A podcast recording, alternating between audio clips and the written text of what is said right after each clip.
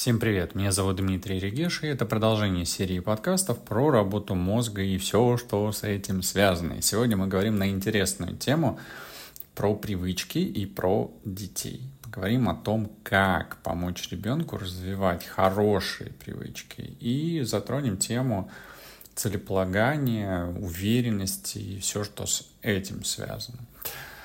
Итак, для того, чтобы помочь ребенку в формировании хороших привычек, э, необходимо постараться, и это будет вложением его будущее. И да, наверное, невозможно быть э, прям супер-пупер идеальными родителями, тем более с нашим бэкграундом, особенно тем, кто рожден был еще в Советском Союзе, но все же сегодня достаточно много полезной информации, аналитики, рекомендаций, которые, правда, тоже нужно внимательно читать и слушать, которые, ну, в любом случае, э, эти материалы, которые есть сейчас уже в доступе, они помогают меняться родителям самим и э, воспитывать детей, как говорится, правильно. Хотя, опять же, что такое правильно? То, как э, воспитали, то и правильно.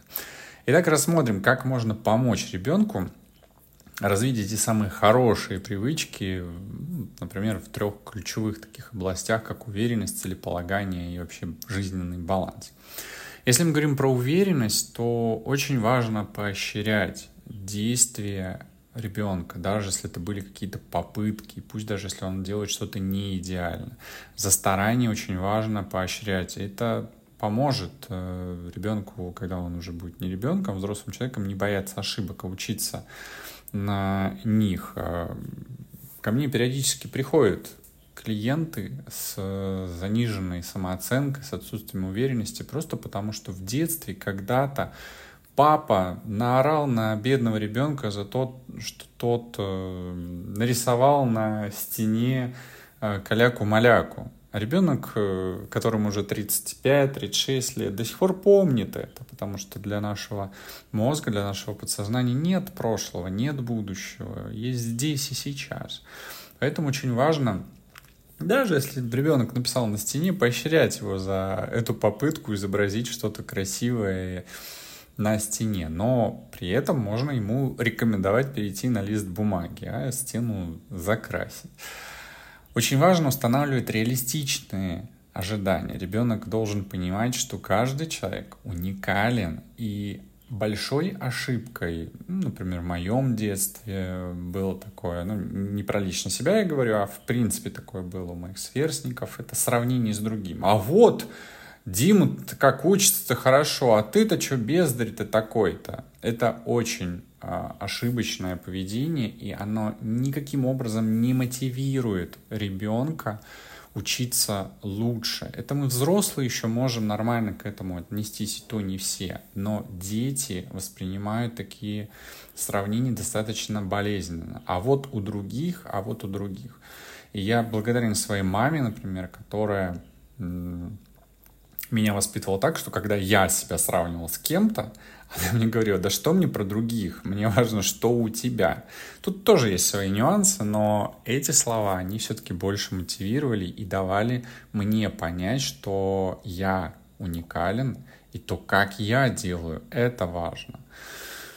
Следующий момент э, про уверенность — это обучение самоутверждению важно учить ребенка выражать свои чувства и мнения корректным и уверенным образом. Ну, любое обучение должно, опять же, если мы говорим про, де- про детей, быть э, адекватным, корректным, не из-под палки, а чтобы это было понятно ребенку.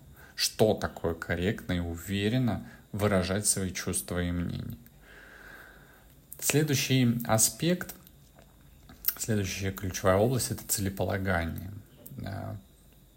Поговорите с ребенком о его мечтах и желаниях. Помогите ему сформулировать их в виде конкретных целей. Если вы сами еще не умеете ставить свои цели, то вот как раз начните с себя, потом поговорите с ребенком. А может быть, даже изучив материал по целеполаганию, на примере ребенка посмотрите, что у него в голове при отсутствии тех ограничений, которые есть у вас, и как он ставит свои цели. Может быть, вы чему-то поучитесь у своего ребенка.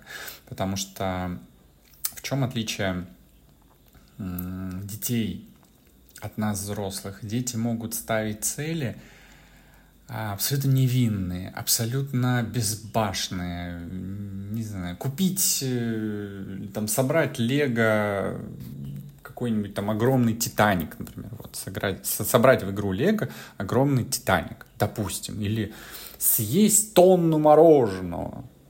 И все это детские невинные цели. Если взрослый ребенок, какой-нибудь 35-летний, 45-летний, ставит себе такие большие невинные безбашенные цели, то эти цели называются своими. И достижение этих целей будет давать выброс э, необходимых гормонов, что будет стимулировать достигать таких целей больше и больше. А для достижения таких целей нужны деньги.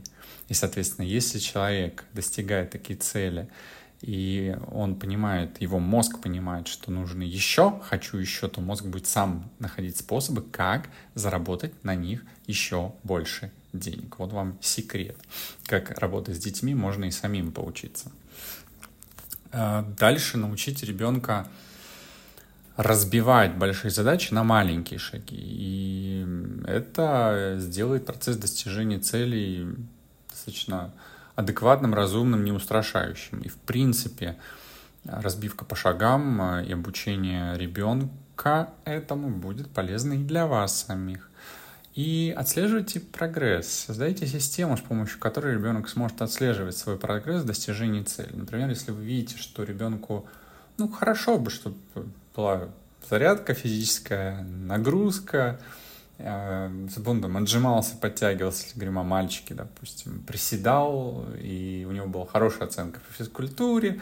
Ну, пример, который был у меня в школе, приведу. Мой учитель по физкультуре, а у меня с физкультурой было все не очень хорошо, и мой учитель по физкультуре, он мне рекомендовал такую систему. Сделать э, календарь и на каждый день запланировать э, какое-то количество отжиманий, приседаний и каждый день увеличивать на, на один раз. При этом делать, допустим, три подхода в день. Утром, к примеру, мы вечером. И вот я, допустим, начинал 10 отжиманий утром, сделал три подхода, и 10 отжиманий вечером три подхода. И ставил себе в этом трек, трекере привычек э, какую-то звездочку или что вот я там сделал. А на следующий день я делал 11 отжиманий, 3 подхода утром и 11 отжиманий, 3 подхода вечером. И так по, по одному увеличивал. И в чем плюс такого отслеживания прогресса? Если ребенок будет это делать, неважно, там, с отжиманием, с чем-то еще, зарядка по утрам, зубы чистить утром и вечером, не знаю, по 2 минуты, допустим, то есть чтобы это было точно, если ребенок будет делать это 21 день, то у него так же, как и у взрослых, будет закрепляться нейронная связь, и это будет становиться для него привычкой. И если это будет связано с позитивом, если это будет действительно правильная, хорошая, положительная привычка, которая будет помогать чтобы ребенку развиваться, расти здоровым, уверенным в себе человеком, то почему бы и да. Ну и опять же, вы таким образом можете сами с ребенком выполнять эти же действия. Например, если вы папа и у вас есть сын, который вы хотите, чтобы был спортивный, с красивым телом и не с пивным животом, то вперед, дел, давайте ему примеры, делайте вместе с ним то же самое, и сам, сами получите пользу от этого, и ребенку будет полезно. И вообще, кстати, такой момент э, добавления сделаю, что ведь дети до 6, особенно лет, они воспринимают родителей богами. И все, что делают родители, они с них копируют.